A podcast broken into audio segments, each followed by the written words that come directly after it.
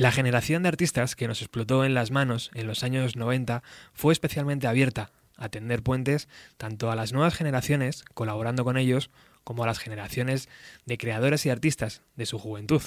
Algunos ejemplos fueron notorios, como la participación de William Barrots con Kurt Cobain, lanzando ese trabajo conjunto titulado The Press They Kite Him. Otro disco notable fue Kerouac, Kids Joy Darkness, donde encontramos participaciones de Jeff Buckley, Michael Stipe, Eddie Vedder, Steven Tyler, Johnny Depp, Lee Ronaldo, Thurston Moore, Patti Smith o Morphine.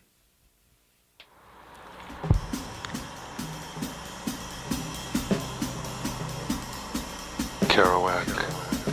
Yeah. Kerouac. His words. The words. So many words, just all brothers the same horn, sisters, the saxophone.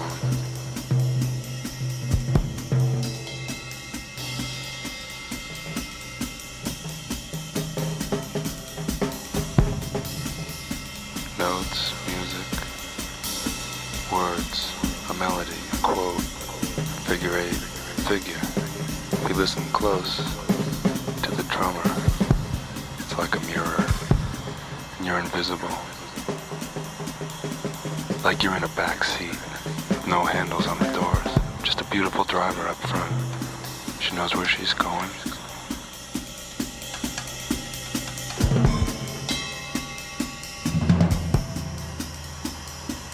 Kerouac. The observation machine, caressing the most passing of scenes with photographic love, passionate photographic love, vulnerable as any window.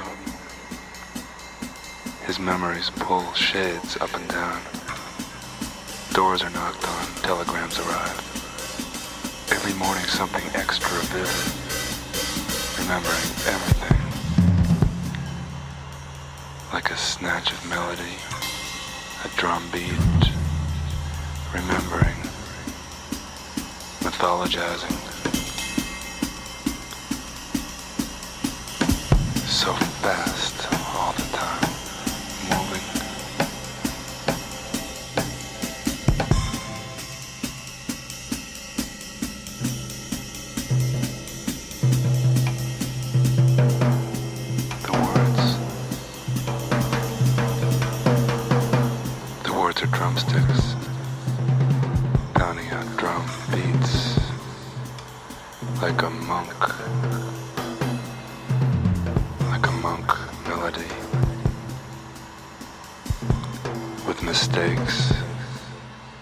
Yeah, mistakes and sudden inspirations, edges, corners, explosions, convections, all fast through a slow motion landscape. Yeah, fast through a slow motion landscape. Con Morphine y este tema titulado Kerouac arranca el programa 381 que se, de, de Bienvenido a los 90 que se emite en Darwinians Radio Bike con Alex Gabasa en el control técnico. Este tema es de un disco editado en 1997 por el sello mm, Rico Ditch, eh, un sello pequeño que prácticamente yo creo que esto fue su mayor trabajo en los 90 y está dedicado a la figura de Jack Kerouac, poeta de la generación beat, responsable de romper reglas del lenguaje, del lenguaje escrito, obteniendo así una libertad expresiva total. Para el programa de hoy he llamado a mi querido amigo Ángel Agudo, el responsable de hablar de cine de los 90, pero también un, un apasionado del trabajo de, de Kerouac. Hola Ángel, ¿qué tal? Hola, ¿qué tal, Roberto? Encantado de que estés aquí. Hoy vamos a hablar poco de cine, un poco de cine, eh, pero vamos a hablar sobre todo de, de este poeta que tuvo una- un final trágico como la mayoría ¿no? de los poetas deben tener. Ahí perderse en las aguas del alcohol, ¿no? Sí. Eh, Bueno, el que haya leído En el camino, On the Road, sabe que vivir historias tan apasionantes acaba pasando factura Claro. en algún momento de tu vida. A él se la pasó, creo recordar que con 47 años, pero bueno, murió de una cirrosis hepática a causa de todo el alcohol que se había metido y lo que no era alcohol. Claro, porque esa generación está como muy marcada por el, por el abuso, ¿no? De, los, de, de las drogas, Claro. de todo lo que Sí, sí, ellos incorporan la droga. Es, la- es el nacimiento de la contracultura. De Exacto. hecho, ah, muchísimos años después o décadas después no entenderíamos el punk sin los beatniks. Ellos fueron los primeros punk, ¿vale? Podían llevar, podían ir vestidos de una forma menos estrafalaria, por decirlo de alguna forma, pero eran punkis. Eran punkis, se echaban a la carretera, fumaban lo que llaman tila, se- metían de marihuana hasta arriba, bajaban a México por marihuana y se lo bebían todo. ¿Por qué Kerouac es tan importante para esta generación de músicos de los 90? Sonic Youth, eh, Kurt Cobain, aunque no, no le nombró Hmm. Durante su carrera, pero sí trabajó con William Barrett, por ejemplo. ¿Por qué son tan importantes estas figuras? Porque todos ellos nacen cuando la contracultura americana ha eclosionado. Es decir, es un mito, es un poco el mito de la infancia, ¿no? Es lo que para ti para mí sería la cultura de los años 80, para ellos es la generación perdida y los beatniks. Y sobre todo gente como Sonic Youth, por ejemplo, el Kerouac está muy ligado a la contracultura de Nueva York, a Williamsburg, bueno, a ese tipo de personas con barba y boina fumando canutos en un ático en Nueva York. Pero eso se entiende eh, viviendo en Estados Unidos. Pero aquí, aquí también teníamos un ejemplo de esa generación beat. ¿O, o quién sería nuestro Kerouac? No, yo creo que, o sea, aquí lo más parecido que hemos podido conocer a los beatniks no llegó a España hasta los años 80, 90, ¿no? Bueno, pues, este ha sido un país que a causa del franquismo ha ido re- retrasado con muchas cosas y ese es uno de los ejemplos, pero bueno, pues, hemos podido vivir el legado de, de Kerouac y de los beatniks a través de, de otras muchas formas, como por ejemplo el cine, no sé, estoy pensando en las películas de Jim Jarmusch y tal, lo que nos apasionaban, bueno, Jarmusch nace directamente de ahí. Ahora iremos un poco con el cine y con, con las películas dedicadas a, a Kerouac. Eh, cuéntame, Ángel, ¿en qué has estado últimamente liado? Porque te he visto, te he visto en redes activo eh, con, con una serie para televisión española. Sí, bueno, hemos hecho un, Playth, que es como el portal millennial multimedia este de televisión española, una serie llamada El Punto Frío, con unos tipos que no dejan de hablarme de ti, porque Ajá. habían trabajado contigo hace tiempo, Todo bueno, imagino. todo fabuloso. Claro. Eh, bueno, no quiero contar mucho, la gente que la quiera ver la puede ver gratis, mm, tanto en las Smart TV, si le das al botón rojo cuando estás en un canal de TVE, o a través de playz.com. Eh, la puedes ver, es una serie de misterio y terror eh, ambientada en la leyenda de la Santa Compañía, que es una leyenda gallega que procede de la cacería salvaje Alemania, alemana. Bueno, es una especie de cruce entre Expediente X y Fariña. El punto frío. Bueno, pues ahí lo has dejado en todo lo alto, ¿eh? Dejado. Sobre todo con Expediente X. Expediente X y Fariña. es Hostia, sí, sí, sí. Fariña yo no la sigo. ¿Está bien? ¿Tú? Sí, sí, está realmente ¿Sí? bien. Mm. Es una serie que merece la pena, ¿no? Sí, sí, sí, sí. Bueno, además, claro, le han hecho toda la campaña publicitaria, se la han hecho entera. Eh, claro, De claro. hecho, han adelantado la emisión por culpa de estas cosas del libro y tal. Sí, o sea, el que no la haya visto ya está corriendo a verla. Perfecto. Bueno, pues eh, vamos a escuchar más música. Eh, continuamos con la pista número 6, que la tiene ahí Alex, que bueno, es la siguiente, Alex, no te preocupes, yo digo la 6, que es un tema llamado Skid Row Wine de Majesty y los Speeders.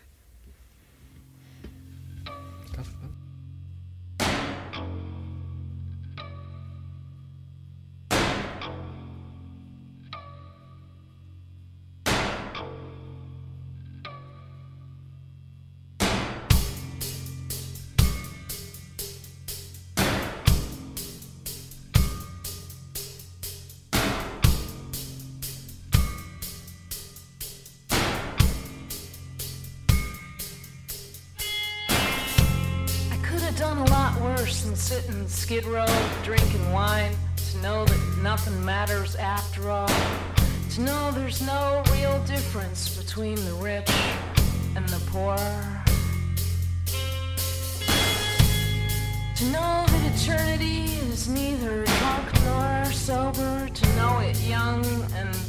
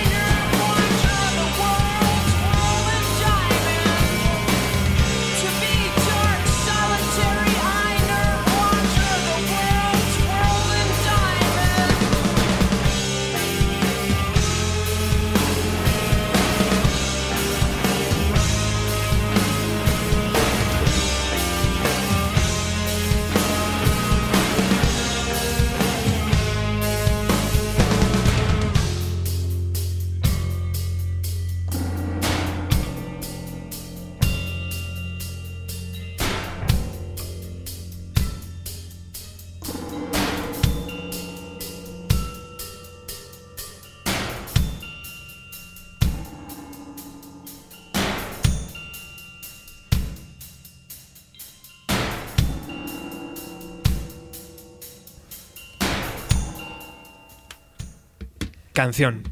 Arranca mi margarita, vacía mi taza, reduce mis pensamientos, para cocoteros. Enciende mi deseo, cuélate en mis sombras. Haz de seda mi jardín, haz rosas mis días.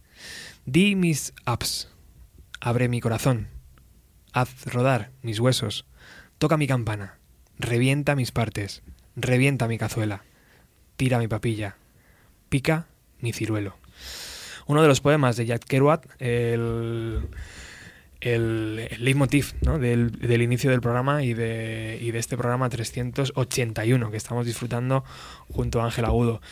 Antes hablábamos de, de películas relacionadas con Kerouac. Eh, Ángel, cuéntanos alguna sobre todo si hay alguna dentro de los 90 que, que se, que se emitió. Sí, bueno, para empezar, el legado cinematográfico de Kerouac es una cosa muy triste y muy inexistente. ¿eh? Siendo americano, ¿no? siendo americano. Es verdad que, primero, su obra es bastante imposible de adaptar al cine. Luego sí que hablamos de cómo Coppola se pasó media vida intentando adaptar en el camino y cuando lo ha conseguido es una cosa que es mejor no verla. En los años se- 90, uh, el único ejemplo, y cogido un poco con alfileres, es la última vez que me suicidé de Stephen Kai. No es una película sobre Kerouac, ni siquiera aparece Kerouac, pero sí es un, está basada en una carta que escribe Neal Cassady, que es como el, el héroe de, de En el Camino, que le escribe a Kerouac cuando este tenía 20 años. Y bueno, Stephen King la adapta en- en- al cine en una de las películas menos pantanosas sobre el tema beatnik en las que podíamos ver. ¿Algún, ¿Alguna estrella visible en esa película? o- Eh, Thomas Jane, el actor Thomas Jane. que años después sería el Punisher, ¿no? Es, es el prota, es el que hace Neil Cassady. Qué raro que Johnny Depp, tío, no esté en algún negocio de estos, ¿no? De Kerouac y que no haya sacado algo. Porque ahora ya Johnny Depp es una empresa. O sea, pod- podría hacer una película. Bueno, ¿no? actualmente es una empresa en quiebra, me temo, pero... Sí, ¿por qué? ¿Por Sí, sí, sí, o la, la separación o por qué? Le Por- han denunciado sus managers. Este fin de semana ha salido que le han denunciado sus O guardaespaldas. sea, que es un pirata de verdad, entonces. Sí, sí, al parecer está teniendo un final de carrera un poco terrible. No, ¿eh? no, no, no me digas esto, Ángel, me, me matas. ¿Es- ¿De serio? Pero si es el icono de los 90 ahora mismo. Sí, sí, sí, pero no, no. O sea, ¿No? tiene un juicio por malos tratos. Que de hecho, Wow, no sabía. yo, bueno, puedo decir, o sea, yo no me lo creía cuando salió esto, pero luego Amber Heard ha subido un vídeo a internet que no es fácil de ver, en el cual Ah, sí. apunta muy mal el juicio al que se enfrenta Johnny Depp. O sea, que hay, hay parte real en sus películas, ¿no? Cuando Bueno, es el, hace mi- de... es el mismo caso que hablábamos antes de Kerouac, ¿eh? O sea, hay cosas que en la vida terminan pasando factura. Ya.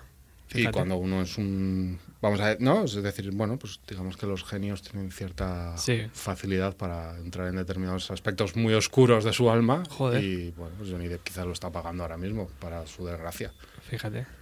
O sea, que está pasando horas, horas bajas. Horas muy bajas, sí. Sí. ¿Tan bajas como, por ejemplo, que no le llamen para películas? ¿O, o eso ya es excesivo? Pues no sé cómo debe ser el tema ahora mismo con los agentes y los managers, pero le tienen denunciado.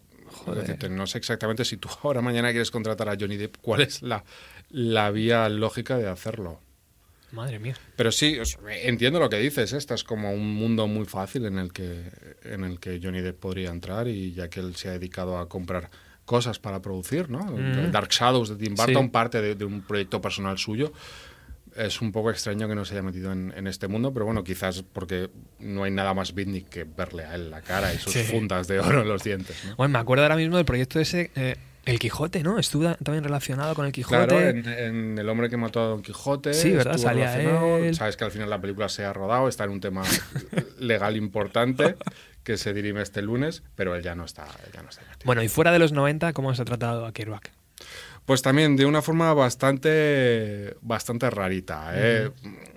Sí es verdad que con él en vida hay una adaptación al cine de los subterráneos del Dharma, pero en el fondo hay que tener en cuenta una cosa, ¿vale? Lo más interesante cinematográficamente hablando de Kerouac es él, no son sus obras porque son bastante intraducibles a, a un lenguaje cinematográfico. Pero es verdad que él sí, o sea, esa panda de veinteañeros en coche, fumando porros, eso es súper cinematográfico. ¿no? Experimentando, claro. Exacto, sí, teníamos en hace bueno, en el año 2000 salió Generación Beat, que es una película sobre la vida de William Burroughs, que salía Courtney Love, ahí un poco como de prestado. Mm. Ah, Salía Kerouac como personaje. En el año 80 esta Generación Perdida con Nick Nolte, que también sale Kerouac por ahí. Bueno, y, y luego hace poco, sí, en el 2012, que es cuando Coppola consigue poner en marcha su adaptación en, en El Camino, también sale Kerouac, aunque la película la dirige Walter Sales. O sea, que siempre es un referente, ¿no? Que- Al que acaban volviendo, pero que no terminan de... Como nosotros con el Quijote muchas veces, ¿no? O sea, volviendo otra vez al Quijote, no terminamos de, de dar una, una imagen de... Está bien visto eso, es decir, Kerouac es la piedra angular de cierta literatura norteamericana. Y si hablamos de cine, creo que uno entiende mucho más fácil lo que es Kerouac viendo eh, las películas de John Cassavetes, por ejemplo, ¿no? Las películas que dirigió Cassavetes, que es improvisación, es bebop, eh, o antes hablamos de Jarmus, es decir, yendo a eso más que buscando películas sobre la vida de Kerouac, ya te digo, son un poco malitas. Bueno, volviendo al disco, sí que es verdad que, Ángel, que, que mucha gente, antes hablábamos de Kurt Cobain, pero aquí veo Eddie Vedder, veo Michael Stipe, veo gente importantísima de, de la escena musical eh, americana, eh, decidieron unirse para un disco en un sello que yo prácticamente creo que es la única edición que, que- o debe ser de las mayores que han tenido mayores ventas en un disco donde, donde están todos juntos, tío, que esto es inaudito, esto no ha pasado nunca, ¿sabes? Ver a todas esas estrellas metidas en un, en un disco. Para Eh, rendir culto a un escritor, además. sí, sí, sí. O sea, entonces, claro, cuando nos llegó esto en los 90, dijimos, hostia, este tío es importante. Este hay que estudiarle, ¿no? Pero, pero es verdad que era complicado conseguir cosas por aquellos años 90 de, de, de Kerouac. Bueno, más música. Vamos con el corte número 11, querido Alex, que es eh, Eddie Vedder, Campbell 2000 y Sadie 7. Suena así.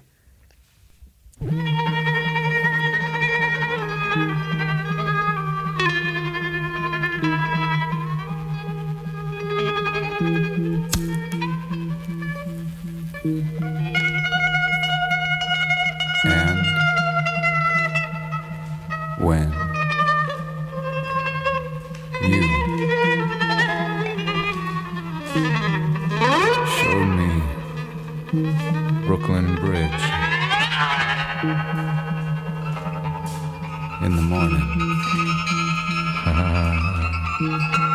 God and the people slipping on ice in the street. Twice, twice. Two different people came over, going to work. So earnest and trifle, clutching their pitiful morning, daily news. Slip on the ice and fall both inside five minutes. And I cried. I cried. That's when you taught me.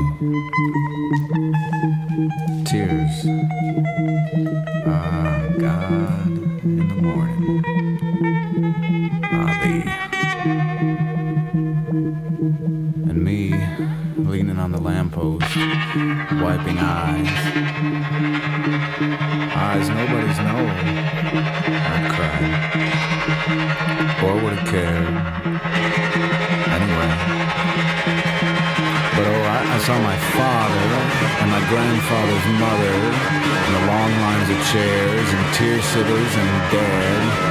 Ah, me, I knew God, you had better plans than that.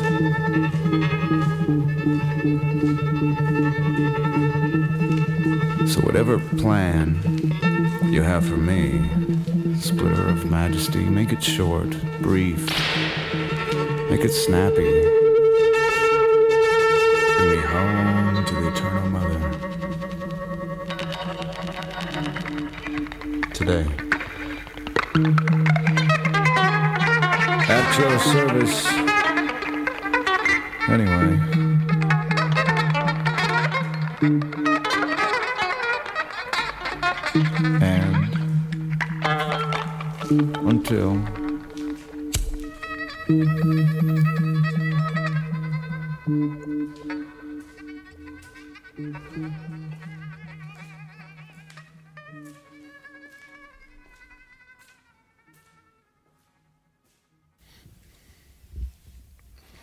Cuando me mostraste el puente de Brooklyn por la mañana, oh Dios, y la gente resbalando sobre el hielo de la calle, dos veces, dos veces, dos personas diferentes cruzan yendo a trabajar, tan dispuestas y confiadas, abrazando su piadoso Daily News mañanero, resbalan en el hielo y caen ambas dentro de cinco minutos, y yo lloro, lloro.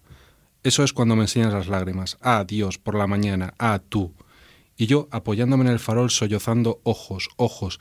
Nadie sabe que lloro, o no se preocupan de nada, pero, oh, vi a mi padre y a la madre de mi abuela, y las largas filas de sillas, y lágrimas sentadas y muertas. Ay de mí. Sé Dios que tenías planes mejores que ese. Así que cualquier plan que tengas para mí, Extrema Majestad, haz que sea corto, breve, haz que sea enérgico. Llévame a casa a la Madre Eterna. Hoy, a tu disposición de cualquier modo. Y hasta entonces. Preciosa lectura de Ángel eh, sobre Kerouac. Ángel, como guionista, ¿puedes encontrar inspiración en su trabajo? ¿O es difícil al ser tan, tan libre y tan caótico muchas, muchas Mm, Ya, veces? Es, es interesante. Es que es casi lo opuesto ser guionista ser escritor beatnik. No se me ocurren dos cosas más diferentes, ¿no?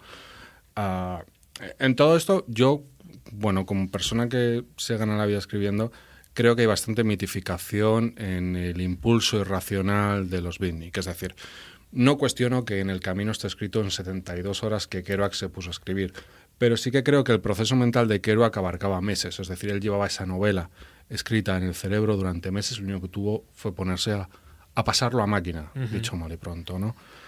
Ah, aunque bueno, también, igual que te digo esto, te digo que hay muchas veces que lo mejor es dejarse llevar cuando uno escribe y que después uno reescribe, ¿no? Dicen que escribir es reescribir.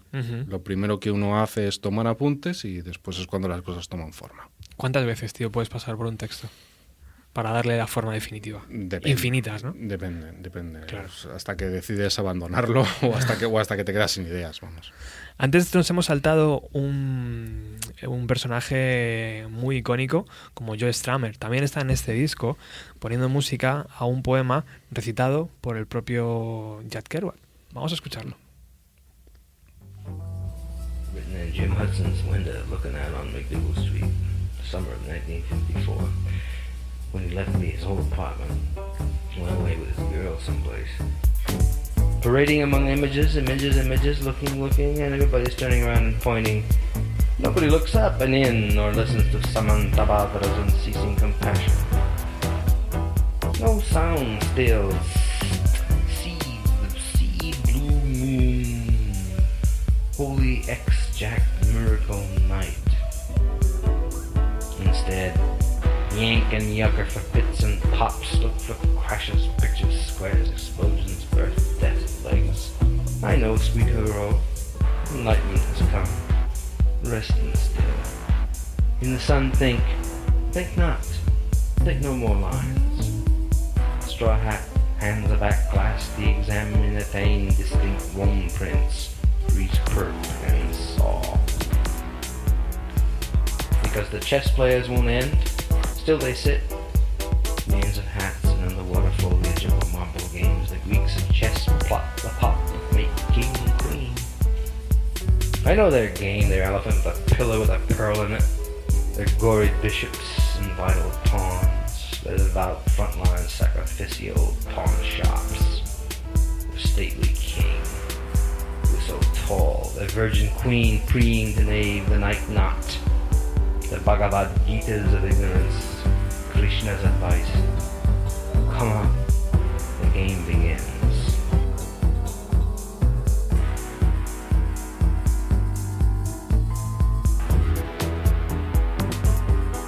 B, go home, man.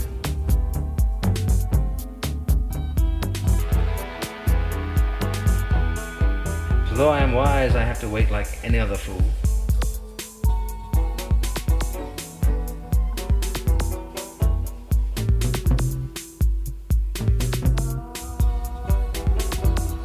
Let's forget the strollers. Forget the scene. Just close our eyes. Let me instruct thee. Here is dark milk. Here's a sweet Mahameru who coo to you too. As he did to me one night at three, when we will plead out to see reality. And I said, Wilt thou protect me forever? And he, his throatless deep mother hole, replied, Om. Se ha abierto un debate interno mientras sonaba este tema porque no estábamos seguros si era Joe Stramer el que estaba recitando o era Jack Kerouac. Finalmente hemos abierto el libreto del CD y efectivamente pone bajo, sintetizador y guitarras Joe Stramer, eh, beatbox Richard Norris y Jack Kerouac eh, pues recitando ese, ese poema escrito por él mismo. ¿Cómo os habéis quedado? Alucinando. Alucinando, ¿no? Estamos hablando aquí del acento. Es que, claro, hay, Sí. que, hay que recordar que, que Kerouac es francófono canadiense. Entonces, Claro, no es el típico acento que tenemos americano marcado muchas veces, es cierto. Bueno, pues eh, eh, hemos acabado con las películas, ¿no? Eh, con referencia Sí, a, a- bueno, existió hace unos años Big Sur del 2013, es una adaptación también de Kerouac. Bueno, pues lo que te decía, no curiosamente su legado no da para mucho, pero bueno, pues también supongo que es como si en Estados Unidos hacen un programa sobre Lorca y dicen, pues no hay películas sobre Lorca, pues no, no, no hay películas sobre Lorca. ¿Y por qué?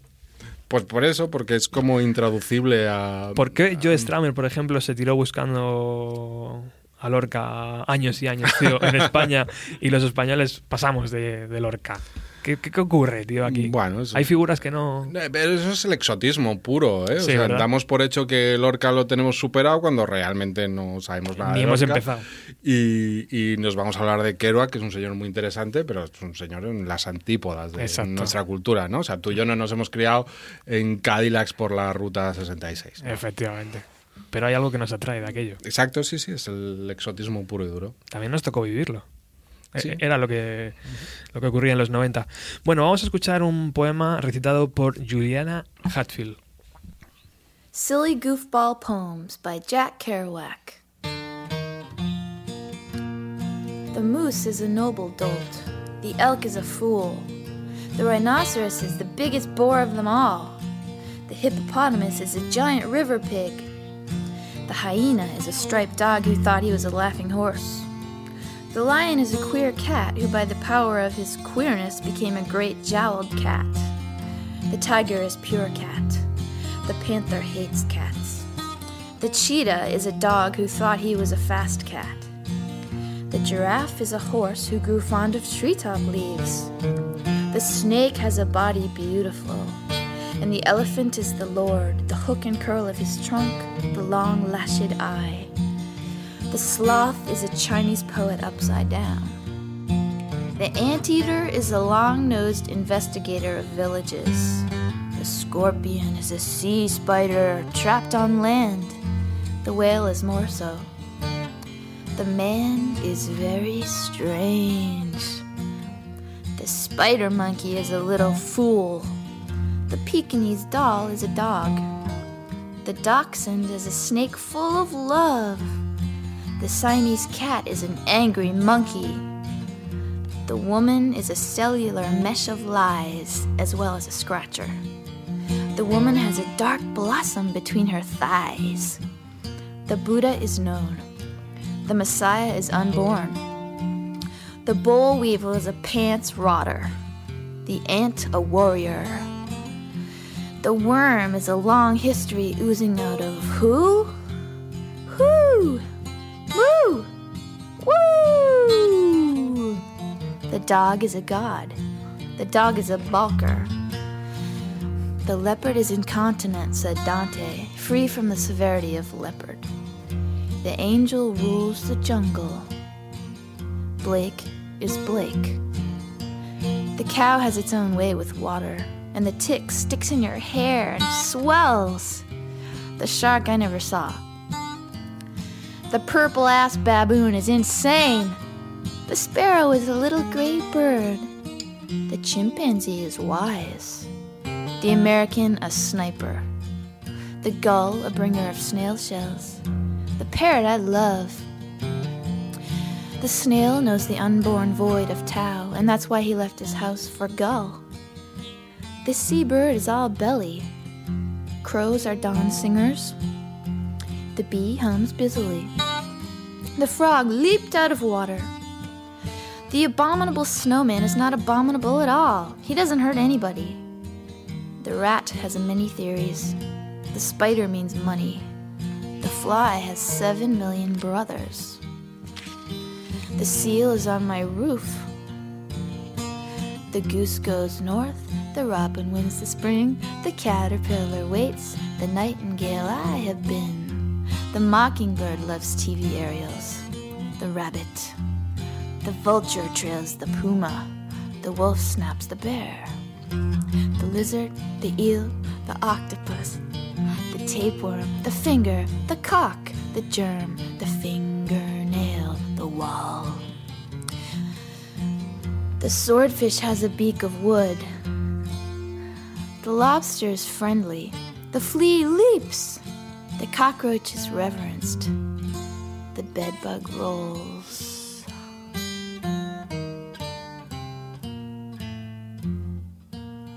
The end. Oh, Harpo, ¿cuándo te mostraste como un ángel por última vez? ¿Cuándo tocaste la gris arpa de oro? ¿Cuándo robaste la vajilla de plata y rociaste de insectos a los invitados? ¿Cuándo encontró lluvia a tu hermano en su soleado patio? ¿Cuándo pescaste a tu última rubia por el césped de la millonaria con un cebo enganchado en la caña saliendo de tu bicicleta? ¿O cuándo empolvaste por fin tu blanca cara de harina con la tapa de un barril de pescado? Harpo, ¿quién era aquel león que vi contigo? ¿Cómo conseguiste invitar al enano y a Conk el gigante? Harpo, en tu reciente aparición en un club de Nueva Orleans eras ya viejo. ¿Todavía alborotas con tu bocina en el bastón de tu cinturón dorado? ¿Todavía salen de tus bolsillos otros Harpo o atornillas nuevas muñecas? ¿Fue tu voto de silencio una arpa india? A Harpo Marx, 1959. Qué chulo, tío. Qué bonito hubiera sido vivir esa, eh, eh, esa época, ¿no? Esa Harpo, tío. Es, un, es otro icono grandísimo. Harpo Marx, claro. Brutal. Amigo de Dalí también. O sea, uf, Bueno, son los mayores intelectuales que Hollywood conoció nunca fueron los hermanos Marx. Sobre esto, si quieres, un día hablamos. hay programa, ¿no? Hay programa. Hay programa ahí. Bueno, vamos a escuchar otro tema también. Eh, antes hablábamos de, de- del bueno de Johnny, que me has dejado flaseado, tío. Johnny, no puede ser. En horas bajas. No sé, podemos hacer una oferta, tío. Ahora que, ahora que será barato, ¿no? Y nos lo traemos a España a hacer un par de programas. Sabes que vive aquí al lado, o sea, vive, Francia, ¿no? vive en Francia, vive en el sur de Francia. ¿Sigue viviendo ahí? Yo creo que sí. Buen vino y... A todo, a todo esto, yo, o sea, para quitar la leyenda negra de Johnny Depp y de paso tirarme un poco el rollo, yo le di la men una vez y hablé con él medio minuto y fue un tío encantador, ¿eh? Hostia, qué bueno. Es decirte que, que a lo mejor todo esto es leyenda negra y el tipo es un señor muy normal. ¿Por dónde llegaba? No, es broma. es broma. Yo es que también le vi una vez en una presentación de película y no me lo esperaba así para nada. Pensé que era, no sé, bastante más alto. Vamos con el siguiente corte que, está recitado por, por el propio Johnny Depp y se llama Mad Road Driving. Driving, perdón.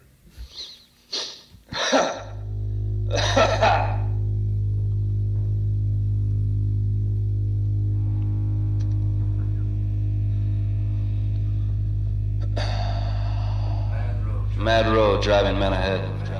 The mad road. Lonely. Leading around the bend into the openings of space towards the horizon. Wasatch Snow has promised us in the vision of the west. Spine heights at the world's end, coast of blue Pacific starry night. No bone half banana moon sloping in the tangled night sky. The torments of great formations and mist. The huddled invisible insect in the car racing onwards. Illuminate. Illuminate. The raw cut.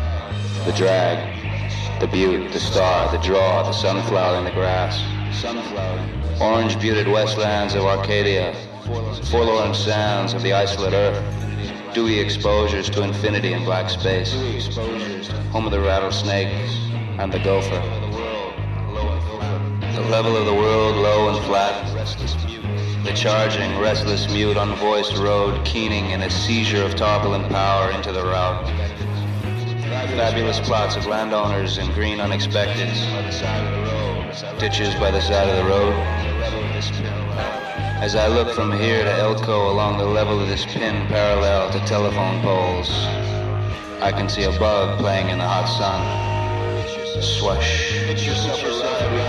Hitch yourself a ride beyond the fastest freight train. Beat the smoke, find the thighs, spend the shiny, throw the shroud. Kiss the morning star in the morning glass. Mad road driving men ahead. Pencil traceries of our faintest wish in the travel of the horizon merge. Nosy cloud upfusks in a drabble of speechless distance. The black sheep clouds cling a parallel above the steams of the CBQ. Serried little Missouri rocks haunt the Badlands. Harsh, dry brown fields roll in the moonlight with a shiny cow's ass. Telephone poles, toothpick time, cutting immensity. The crazed voyager of the lone automobile presses forth his eager insignificance in nose plates and licenses into the vast promise of life. Choice of tragic wives, moons. Drain your basins in old Ohio and the Indian and the Illini plains. Bring your big muddy rivers through Kansas and the mudlands. Yellowstone and the frozen north. Punch lake holes in Florida and LA. Raise your cities in the White Plains. Cast your mountains up. Bedaws the west. Bedight the west with brave hedgerow cliffs rising to Promethean heights and fame. Plant your prisons in the basins of the Utah moon. Nudge Canadian groping lands that end in Arctic bays. Furl your Mexican redneck, America. We're going home. Ahí tenemos a Johnny. con, con la banda Cam, que, que ahora hablaremos con nuestro siguiente invitado también de ellos. Ángel. Trato de llegar a la soleada California. ¡Boom! Es esa horrenda trinchera que le hace parecer un gángster imaginario, autoderrotado y autoasesinado, un idiota con un lamentable abrigo. ¿Cómo podrían comprender mis empapadas mochilas, mis empapadas mochilas? Mira yo, un autoestopista. Parece que tiene una pistola escondida bajo ese abrigo de lira. Mira Fred, a ese hombre junto a la carretera. Algunos maníacos sexuales aparecieron impresos en 1938 en una revista porno. Encontrarás su cadáver azul en una edición sombreada de verde, con manchas de hacha. 1967, autoestopista. Fotografías en forma de poema. Igual que estas canciones que estamos escuchando, que tienen mucha magia guardada. La siguiente, por ejemplo, está a la guitarra, a los teclados y a la voz Inger Lore. Y a la guitarra, al sitar y al saxo Jeff Buckley. Lo escuchamos.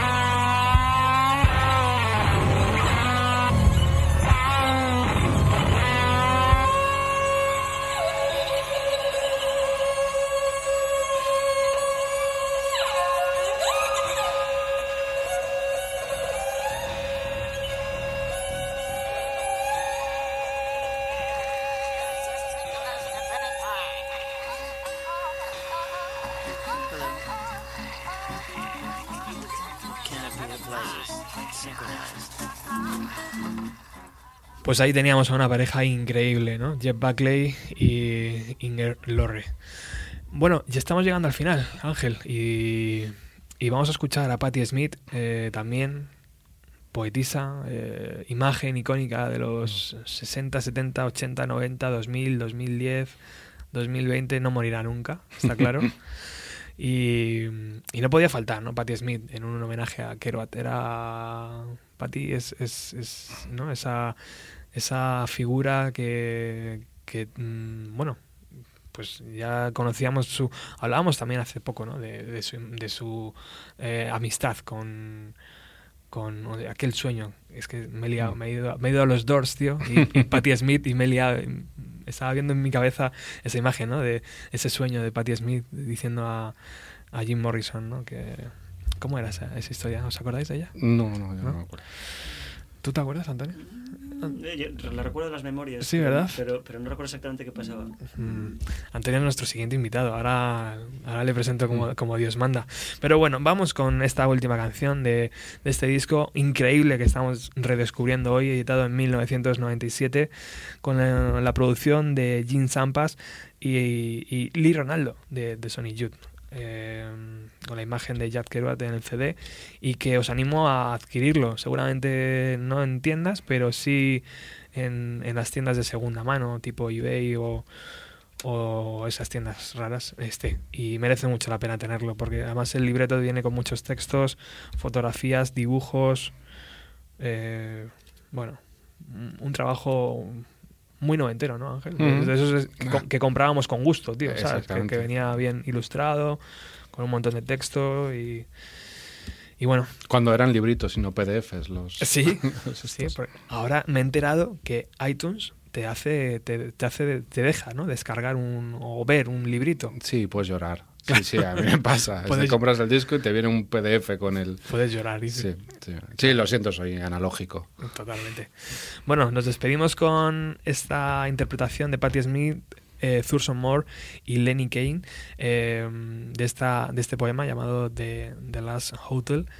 Y agradecerte muchísimo que hayas venido a, a tu casa A los como 90. siempre. ¿Te, te ha gustado el nuevo piso? Sí, sí, estoy alucinando, ¿eh? Con el, ¿Sí? ca- con el, el traslado me ha gustado mucho. Muy bien.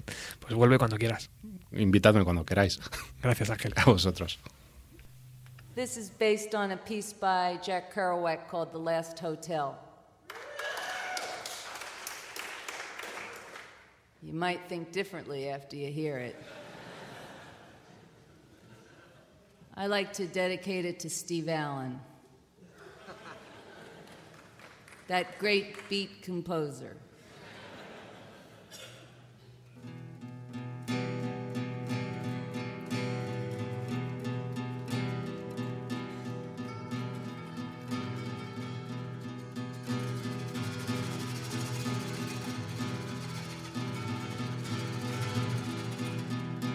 The Last Hotel.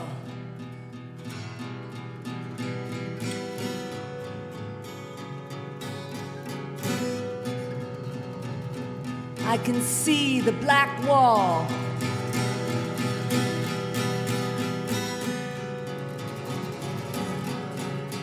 I can see the silhouette.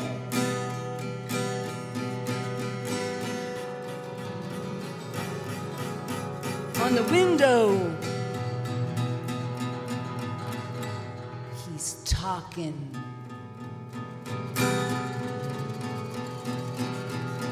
At a rhythm. He's talking. At a rhythm. I don't care. I'm not interested in what he's saying.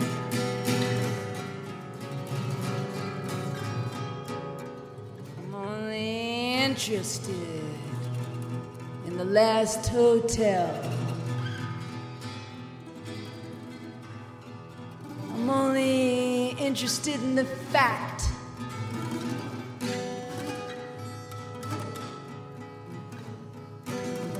that it's the last hotel, deep, discordant, dark, sweet, last hotel.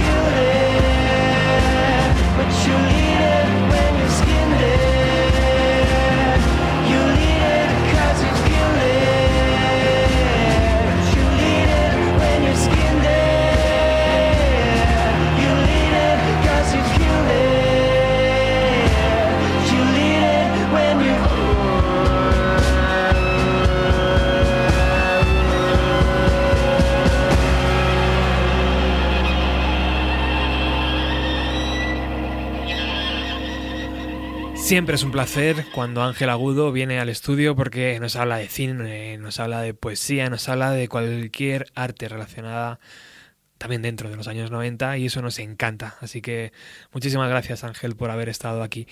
Nuestro... Esto de hacer radio, mejor dicho, eh, muchas veces nos descubre a artistas y a personas que mola un montón, o sea, que nos hace creer más en el mundo de la radio. Si la radio nos encanta de por sí, cuando viene gente como como Antonio, que es nuestro siguiente invitado, pues nos flipa, porque de repente encontramos canciones como esta Roadkill que dices, ¿esto es un temazo? ¿Esto por qué no está sonando en las grandes emisoras de España? Pues no lo sé, pero vamos a preguntarle a él. ¿Qué tal, Antonio? Hola, ¿qué tal? Muy bien, muy bien, encantado, Roberto. Muchas gracias por venir hasta los, hasta los 90. Por cierto, antes te he visto disfrutar ¿eh? con, con algunas piezas de Kerouac, eh, del disco de Kerouac. que- La verdad que no, no recordaba la existencia del disco. Poco a poco, al, sobre todo al final, cuando lo de Ingar Lorre y Jeff Buckley, sí que he recordado que existía por ahí un disco que, en el que habían colaborado. O sea, que eres hijo de los 90 Bueno, bueno, a bueno. tope, ¿no? O sea, más, no, no puedo ser más. O sea, tengo, puedo ser más. Pues imagino como tú, tengo miles de anécdotas, me pasaron miles de cosas, fui a muchos conciertos, a muchos festivales, conocí a mucha gente. Claro. Era joven en esa época. Claro, claro. Bueno, este Roadkill eh, está dentro de un proyecto mm, de Antonio que se llama eh, Good Derby o. Gut Derby, no sé. Derby. Derby. Eh, ¿De dónde procede este proyecto? Cuéntanos, ¿de dónde- en, qué, en qué año se inicia? Porque yo en redes sociales he visto que relativamente poco, pero luego me has contado que hace ya Mm. bastante tiempo que haces canciones. Sí, eh, canciones. eh, yo, yo empecé, empecé en los 90 con un grupo. Fíjate que, fíjate que no tenía nada que ver con la música que escuchaba, pero, pero como vengo de una ciudad pequeña como Tarragona, eh, pues tocaba con mis amigos y tocábamos lo que, lo que un poco lo- una mezcla de lo que nos molaba a todos. Entonces teníamos un grupo que era una mezcla de, de- de doom y thrash metal. Ostras. Mm, ¿Hay maquetas de eso? Seguro. Alguna cinta Hay habrá, ¿no? una cinta por ahí, algún cassette, seguro. Seguro. Eh, y eh, entonces yo lo que tenía así como más cercano a ese rollo. eh, básicamente yo de alguna manera me metí en el grupo de mis colegas y les dije, ok, ahora voy a cantar yo. o sea, yo tuve que adaptarme, obviamente, ¿no? Entonces ellos hacían ese rollo así como transmetalero y mm, entonces yo me, me acerqué con lo que más me gustaba que se pareciera a eso, que era Black Sabbath y, y, y- y- bueno, las bandas de los 90 que sonaban a, pues, a Black Sabbath en los 90, pues, yo qué sé, pues, pues, la Rolling Band o, o Danzig y algunos grupos así. em, Sonidos duros, ¿eh? sí, sí, sí, sí, pero a la vez... Densos. Pero a la vez Danzig, por ejemplo, tenía una cosa muy... O sea, mm, siempre se decía que la voz de Danzig era como la de Jim Morrison, ¿no? Y tenía una cosa así como muy dramática y Ujú. que, que- que de alguna manera sigue estando en la música que, que- hago y eso, ¿no? Ujú. Pero vamos, desde ahí hasta God Derby pasaron muchos proyectos con muchos grupos, tal, ¿Que conozcamos o No. que se quedaron un poco...? no, pues así, en plan con colegas, eh, eh, pues alguno en Tarragona tuvo un poco más de notoriedad, Ujú. ganamos algún concurso y tal, pero ¿Sacando algún disco con alguno de ellos? ¿Alguna cosita? o no, tampoco? no, no, no, nunca llegué a sacar nada, Ajá. no. Eh, y, y nada, pues básicamente God Derby empezó al final, justo antes de vivir en Madrid, que llevo ahora cinco años, vivía, viví unos cuantos años en Inglaterra y en el, yo creo que fue en el último año de vivir en Inglaterra, sí, eh, em- empecé a escribir canciones para... O sea, un, un poco como borrón y contana con todo lo anterior y dije, venga, ahora voy a hacer otra movida. Y salió, pues creo que Swell o Hot Moto, una de esas fue la primera. Y, y nada, desde entonces, pues eh, muy poco a poco. Y, ¿Y lo bautizaste? y lo bauticé, sí, lo bauticé justo ahí, sí, porque eh, además me acuerdo perfectamente el día. O sea, estaba paseando por una zona de... Yo sabía que quería un nombre de dos palabras Ajá. y me encantaba, sabía que tenía que ser, la primera tenía que ser Gat. Ajá. Eso lo tenía muy claro. Entonces necesitaba una segunda palabra. Y estaba paseando por Brighton, que era donde yo vivía, y Ajá. había un canódromo. Ajá. Y, Eso es muy típico de la cultura de allí, ¿no? Claro, sí, sí, las carreras, las apuestas, todo ese rollo. Pasé por el lado de un canódromo y estaba anunciado un derby de, de, pues eso, de, de- de una carrera de perros. Y dije, derby, got derby. Como, wow, ¿sabes? Como, todo eso como conjuraba en mi mente una imagen que era como, sí, es exactamente lo que quiero hacer. Lo que me representa ahora mismo. Sí, exacto. Muy bien. Y ahí empezaste a, a dar forma a ese, a ese proyecto Sí. que, mm, eh, aunque... ¿cuándo, ¿Cuándo regresaste de Inglaterra? Eh, pues. eh, ¿Hace cinco años, me has dicho? 2012. Sí, 2012. Sí. O sea, que tiene ya Seis años, sí. seis años el, el proyecto. Sí, sí, es que yo soy muy lento y soy muy. Como dice Manuel, soy muy cambiante. Manuel Cabezalí. Sí. Soy muy cambiante, es verdad, le doy muchas vueltas a las cosas. No, no desde un punto de vista. Es que suena todo a una chaladura brutal. Pero, o sea, yo sé que estoy buscando un lugar concreto con una canción y en cuanto lo encuentro, se acabó, ya no doy nunca más una vuelta. Ajá. Pero si no, si no lo encuentro, tengo Buscar. no me importa pasarme seis años para terminar una canción. Claro. O, o 15, como ha pasado a veces. Claro, claro, claro. Y eso a un productor le vuelve loco, claro, como Manuel. Bueno, a Manuel, a Manuel especialmente le vuelve muy loco, sí, porque Claro. él es un tipo muy... mm, Metódico. Muy met- m- más que metódico, es un tipo mm, que, que, claro, como trabaja tanto y ha trabajado tanto en, en todo esto, eh, ha practicado mucho eh, una cosa que es muy necesaria, que es el saber decir hasta aquí. Esto lo termino, aquí. De hecho, muchas veces eh, hemos tenido esa conversación, la última hace dos días. donde él me explicaba eso, y yo cojo y digo hasta aquí, y se Claro. acabó la canción. Y, y, bueno, ya a mí me cuesta un poco más. Claro.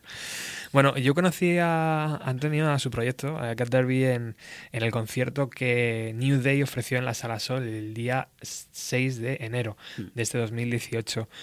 Prácticamente días después, si no semanas, eh, apareció Manuel Cabezalí para hablar de sus producciones y también volvió a sonar o, o hablamos de, de- Bueno, pinchamos este tema, ¿no? Sí, pinchamos Sí. este tema eh, eh, de Cat Derby. O sea, que ha ido poco a poco como haciéndose una bola en mi cabeza hasta el momento que, que hablamos los dos y dijimos, hay que poner fecha. Y esta fecha iba a ser hace un mes atrás, pero bueno, por cosillas de, de- de ambos no pudimos, así que lo hemos, lo hemos ofrecido, lo hemos puesto hoy. Y, y bueno, pues Antonio ha venido con, con su buen rollo y su guitarra sobre todo, que a mí me, me- me flipa cuando los músicos traen música en acústico, porque para eso también estamos aquí en la radio. ¿Y qué te parece, Antonio, si recuperamos una de esas primeras canciones que compusiste en, en Inglaterra? Claro, genial. Pues venga, cuéntanos. A ver.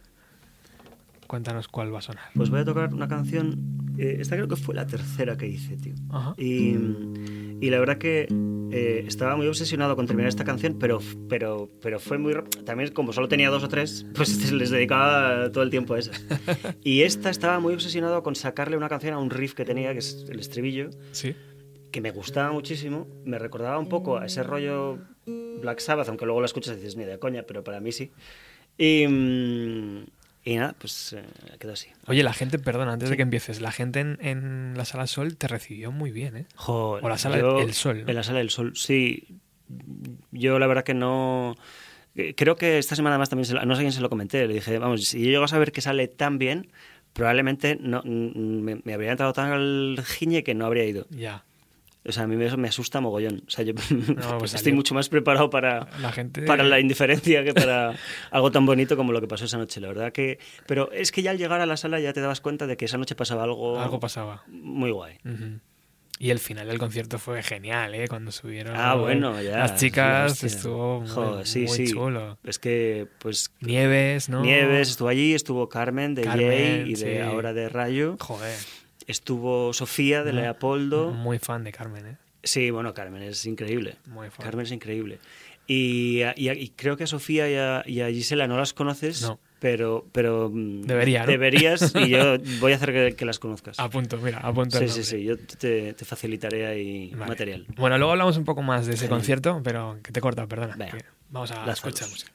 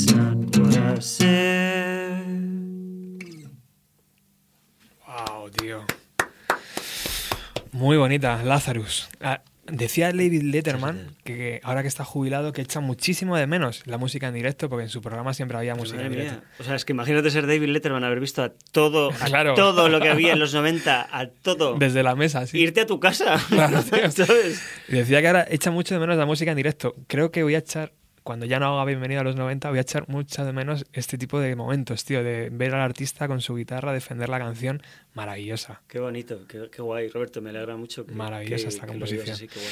¿De dónde, de, de qué, de qué habla Lazarus? ¿De qué, Lazarus. ¿Qué nos cuenta? Mira, eh, yo la verdad que mm, nunca, o sea, no- perdón, nunca, nunca sé muy bien, o sea, nunca tengo ni idea de qué hablan las canciones de que escribo. Eh, Una imagen te sirve de en este, algo. en este caso fue la palabra, Ajá. Lazarus. O sea, eh, eh, pues había un grupo en los años 90 que se llamaba Monster Magnet. Eh, bueno, siguen en activo, creo. Sí, sí, sí, sí. siguen en activo. Van a ofrecer un concierto dentro de poco, por aquí, de hecho. ¿En serio? Sí, sí. Pero en el festival este o No sé dónde. me- el otro día me dijo un amigo Jesús qué de, de aquí de la casa también, me dijo, oye, ¿te vienes a ver a Monster Magnet? Oye, qué guay, pues, pues yo si me entero voy a ir seguro porque me encantan.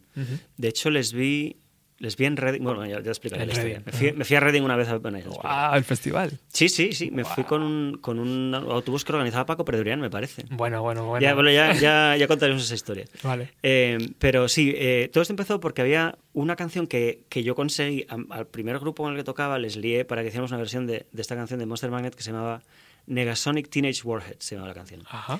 Y, y tenía una frase que decía, la frase era Shrugged up freaks, shrugged up freaks, uh, Lazarus", decía algo del, del cerebro de Lázaro. Ajá. Y mm, no me acuerdo cómo era la frase. Y, mm, y siempre se me había quedado como súper clavada esa imagen. Y dije, pues yo como tengo este grupo que se puede hacer así, esta movida así como medio acústica y tal, me voy a buscar referentes a lo más contrapuesto que se me ocurra. Y, y fue esa palabra, me parecía como muy bonita, eh, cómo sonaba Lazarus. Eh, luego, obviamente, estaba la, la historia, esta, la parábola bíblica de Lázaro y tal, pero en realidad... mm, Ah, bueno, esta. sí, bueno, esta canción es verdad que, que, que, bueno, sí que me pilló en ese momento como que, que sentía que no era capaz de, de portarme bien con, con alguna gente y entonces era como que ne- necesitaba como aprender a, a querer y eso es lo que decía en la letra, Ah. sí. Pero vamos, que debe ser de las pocas que, que tenía alguna... Qué bueno. Bueno, hablando de Lázaro, eh, han conseguido nuestros amigos Oh, Lázaro, yeah. que han hecho ese crowdfunding y que por fin han conseguido alcanzar la cantidad adecuada para grabar su próximo LP. Desde aquí estamos muy, muy contentos por ellos. Sí, muchísimo. Y, y desde aquí mandamos un, un saludo a Nieves. Que por cierto, Nieves me ha dicho que eres un crack uniendo canciones diferentes. Ah, bueno. ¿Eso de dónde viene? Porque eso es muy difícil. Bueno, ¿sabes qué pasa? Yo, yo o sea, a mí, mm, yo- o sea, yo, yo siempre me acuerdo, menos ahora en esta canción de Monster Magnet, no sé, tengo una capacidad increíble para retener cualquier canción que escuchara hace 30 años. Me acuerdo de la letra, me acuerdo de tal, o sea... Tienes un buen disco duro. Sí, tengo un disco duro, una, una, una ROM ahí muy buena. La RAM no es muy buena, pero la ROM es muy buena. Em, y, y- y no sé por qué, tío. O sea, estoy tocando una canción, estoy cantando una canción y, y- ya se me. Es como si fuera como un jukebox en la cabeza que lo estás mezclando y digo, me paso de una a otra y es como. ¿Sabes? Como que puedo cantar dos canciones en una. Ajá. Me sale natural, tío, no sé. O sea que es fácil. Para mí sí. ¿Podrías hacer varias de los 90 en un mi- mismo tema? Ah. ¿O juntar dos o tres canciones de los 90? Seguro. Sí, vale, Seguro. vale. A, Sí. a lo mejor al final del programa te digo que... Eh, Que lo intentes. bueno, o sea, de los 90 todas, no lo sé, ¿eh? pero. bueno, aunque sean cercanas. bueno. No, no rompamos este momento mágico con la guitarra y... ¿Qué te parece si atacamos otra canción? Venga, claro. ¿Sí? pues voy a, voy a, Sí. voy a no afinar, sino a cambiar la. Que también es una maravilla poder eh, escuchar como un músico afina, que muchas veces se tapa, pero joder, es un elemento primordial para que el instrumento suene bien. Bueno, te recuerdo, mientras eh, Gat Derby hace, hace afinar su guitarra, te recuerdo que estás en el programa 381 de Bienvenido a los 90, que se emite prácticamente lunes, miércoles y viernes de cada semana en Darwinians Radio Bike y, y desde ahí puedes enlazar al iBox y descargártelo. Y también te recuerdo que tenemos redes sociales, Facebook, Twitter, canal de, de vídeos donde subimos las actuaciones, en fin, que estamos a la última, 3.0 ya. Bueno, Antonio, ¿qué va a sonar? Pues eh, va a sonar Swell. Oh, ese es un- uno de los temas más reconocibles, posiblemente, ¿no? De, Seguramente, sí. de- Venga, vamos a ver cómo suena.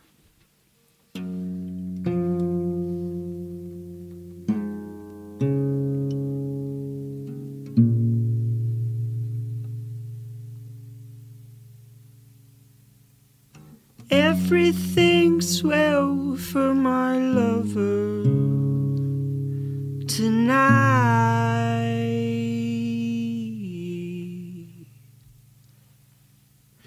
Each little trace of fear's gone out of sight. and everything's swell for my lover tonight.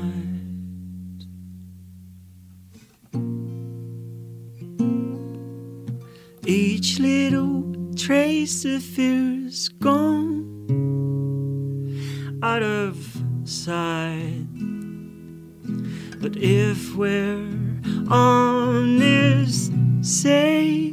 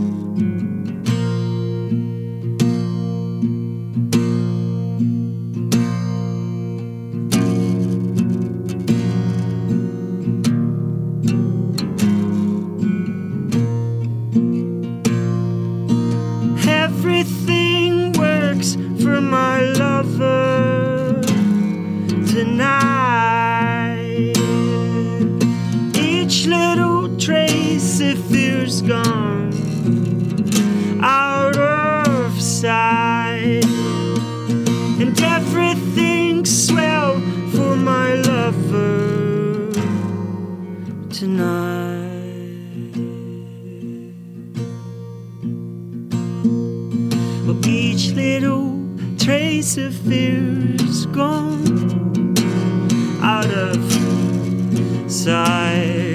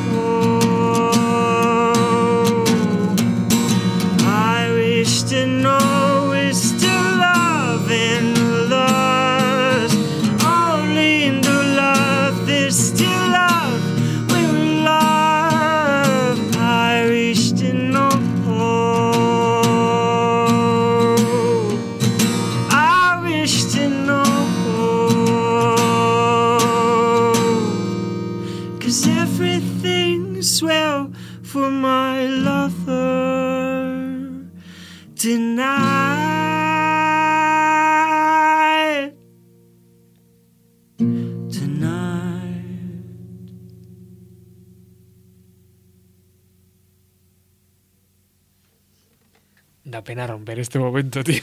que, que no se acabe nunca, por favor. Jo, qué bonita.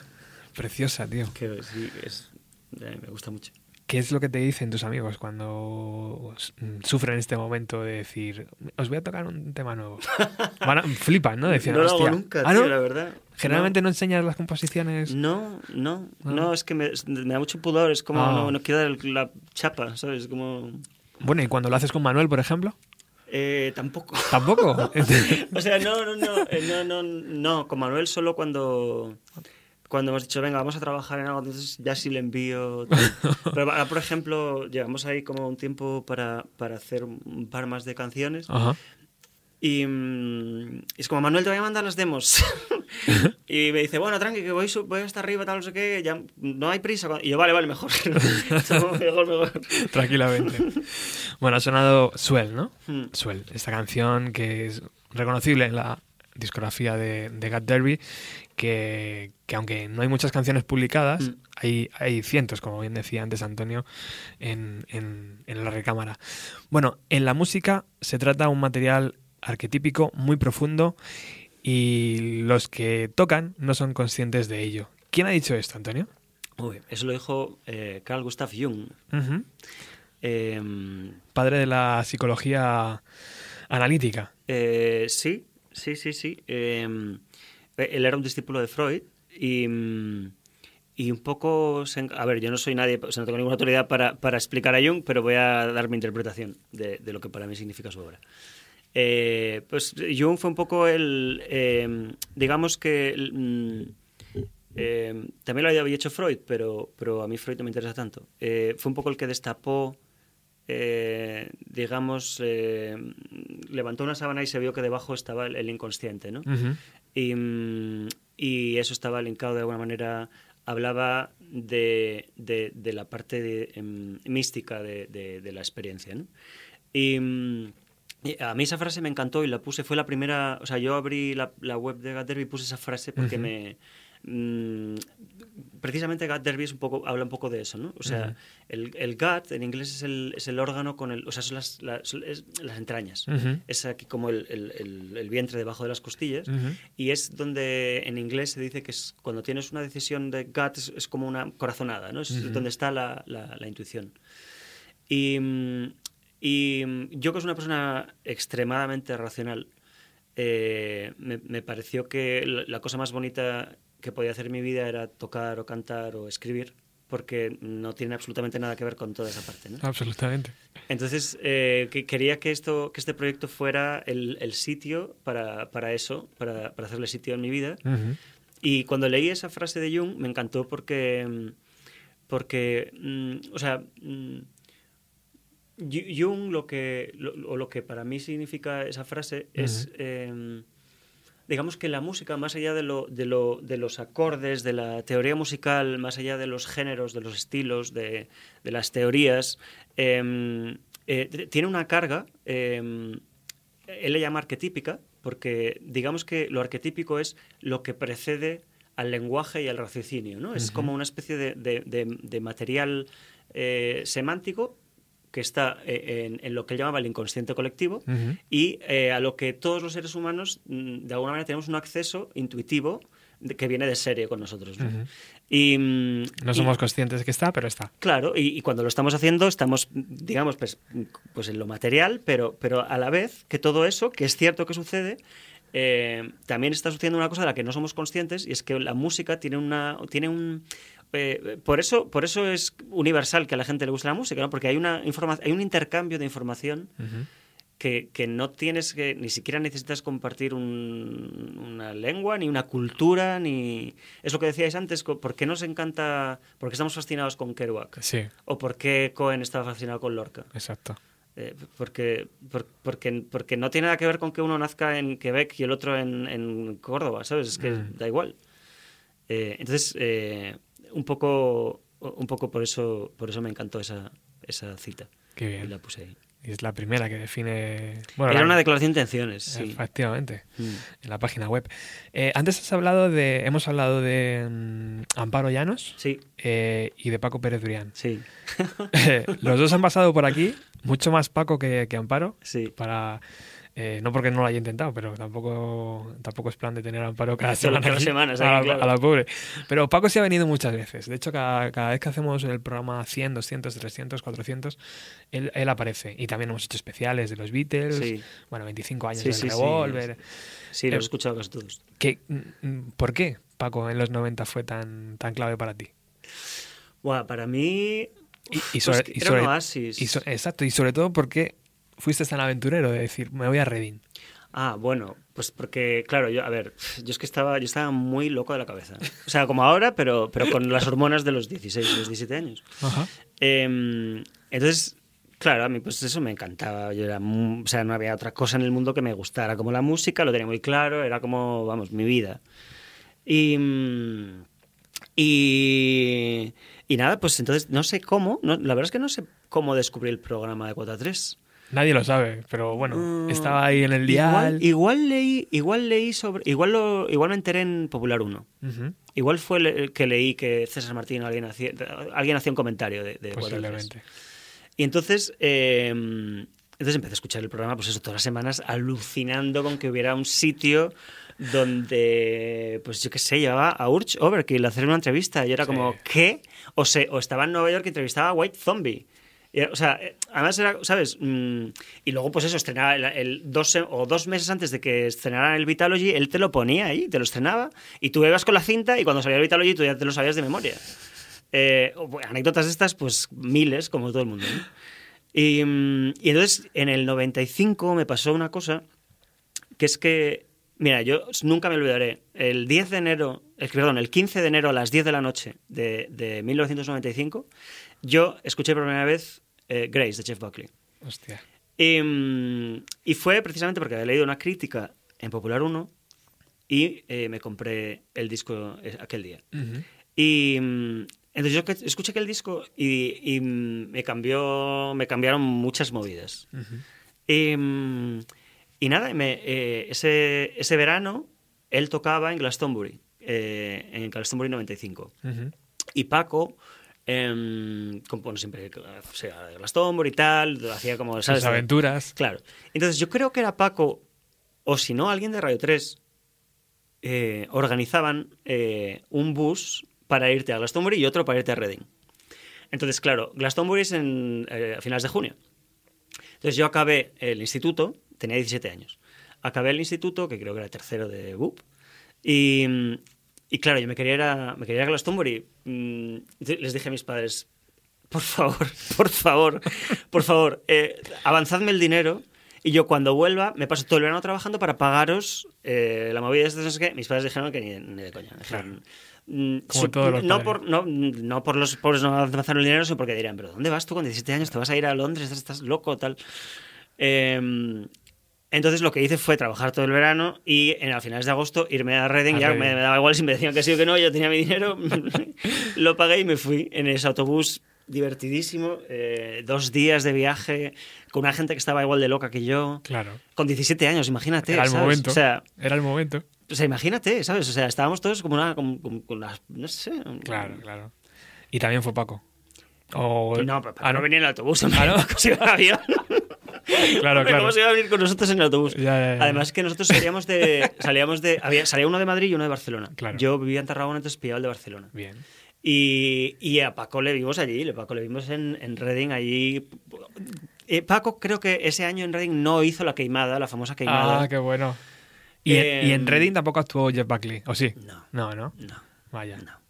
O sea que No. ese recuerdo Eso es la gran espina musical de mi vida. se ha quedado ahí. Sí. Bueno, y cintas del programa no tendrás, Antonio. Eh, Grabadas. Hostia. En Tarragona. Eh, tengo muchas cintas por escuchar. Joder. Que pues, es muy probable porque es que lo, vamos, que lo grababa todas las semanas. Bien, bien. Entonces pues, seguramente tengo alguna, tío. pues te daré un poco más la coña. Vale, vale, vale. Bueno, estamos llegando al final del programa, que no me quiero pasar mucho de tiempo, que luego Alex me echa la bronca. Eh, últimas noticias de Cat Derby, eh, conciertos próximos, cuéntanos. Pues mira, tenemos. eh, vamos, a, vamos a hacer. a- ahora mismo no tenemos nada en Madrid porque acabamos de tocar dos veces y. eh, vamos a. Seguramente saldrá algo, pero vamos a, nos vamos a, a Lisboa en septiembre. Vamos a hacer un par de, de bolos en, en Lisboa en, en septiembre. Y es probable que antes vayamos también a Cataluña, es Tarragona. Qué bien. eh, redes sociales, ¿no? Esas que tampoco te hacen tanta redes gracia. sociales, pues nada, Gat Derby ahí en Facebook o en Instagram. Gat Derby como G-U-T, Derby. Ahí subís todas las news. Sí, ahí las, las vamos subiendo. No, tengo un poco de urticaria pero a las redes, pero sí. sí Yo también, lo que pasa es que es ¿En imposible. serio? ni- Pues a ti te dan súper guay. Joder, pues no veas, tío. Para mí sería lo, ma- lo ideal sería venir aquí a hacer el programa y olvidarme. Ya, así ¿Sabes? estamos todos. Eso es lo que querríamos Pero todos. luego, pero- edita el vídeo, edita Claro, no sé tío, qué, tenemos eh, que ser la fotografía. Community fucking managers. Joder, esto es un rollo. rollo. Y, y nos despedimos, venga. Eh, ¿Vas a hacer un cover? Voy a hacer un cover, ¿Sí? venga. Y Amparo no hemos hablado, pero también es amiga, ¿no? Bueno, Amparo es, Amparo es, eh, Es un que es, es in- es- es indescriptible. O sea, Sí. Amparo es eh, amiga desde hace pues, veintipico años. Oh, qué pasada. mm, siempre ha sido, no sé, pues eso, un ángel de la guarda. Flipas tanto como yo con, con las canciones de New Day, tío. Cuando escuché el disco dije, Bueno, ah, bueno. la, la". Bueno, bueno. Flipo muchísimo, o sea, me parece... me Preciosas, parece- tío, preciosas. Me parece, me parece... Me da rabia que por esnovismo eh, mucha gente tenga esa cosa todavía de... Bueno, que la tuviera en primer lugar, ¿no? Que, que- que es por, por ser Dover, o sea... Ya. Eso es una cosa que me, que me toca mucho los cojones. Mm, Me vas a permitir que lo diga. Adelante.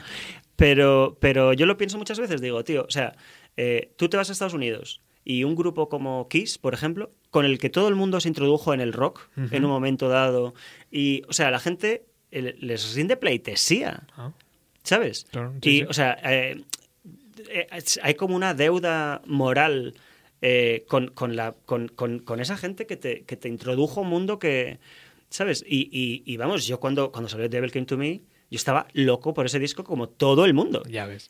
Y, y no sé por qué, de repente con el siguiente ya no eran cool. Y era como, pero. bueno, y mira, lo puedo entender que cuando tienes eso, 20 años, tal, no sé qué, vas de guays y todo el rollo. Pero, tío, cuando tienes ya 40, eh, tío, o sea, ese disco te marcó. O sea, yo te vi. Que sí, que O sí. sea, es que estas cosas es Estábamos como- ahí. Claro. Sí, sí, sí. Entonces sí. me da, me da. Pero bueno, aparte de eso, me parece que. Me parece que Amparo es. tiene un instinto increíble para componer unas canciones. A mí, a mí, tío, es que me. Yo el día que conocí a, el día que conocí a Amparo, que fue en Lerida, hace también 20 21 años, eh, primero se lo dije a Cristina, porque, porque me encontré primero a Cristina. Le dije, Cristina, mm, mira, no te conozco de nada, pero tengo que dar las gracias por, por haber hecho ese disco. Porque, y, a, y a Amparo yo creo que se lo habré dicho también, vamos, si no se lo he dicho ya se lo diré, pero... Qué guay, qué guay. La verdad que sí, estoy contigo. Y ese cancionero nuevo de, de Amparo y de New Day me parece maravilloso. Sí. Esperemos que ese segundo disco llegue pronto. Venga, pues ¿con qué nos despedimos, Antonio? Pues nos vamos a despedir con, ¿Qué tienes ahí guardado? con una efeméride, vamos a dejarlo así. Venga. Muchísimas gracias por haber venido, ¿eh? Muchas gracias a ti. Esta es tu verdad. casa, vuelve cuando quieras. Gracias, Y un placer. quiero que presentes aquí todos los discos y todas las canciones. Lo haré, ¿Vale? lo haré, tío. El próximo aquí estaremos. Gracias. Muchas gracias. Perdona, antes de que empieces. Nosotros volvemos el miércoles con más música de los años 90. Os dejamos con este tema de Antonio. Se la voy a dedicar a, se la a ti y a, y a todos, y, y en especial a Manuel, que sé que le va a gustar mucho.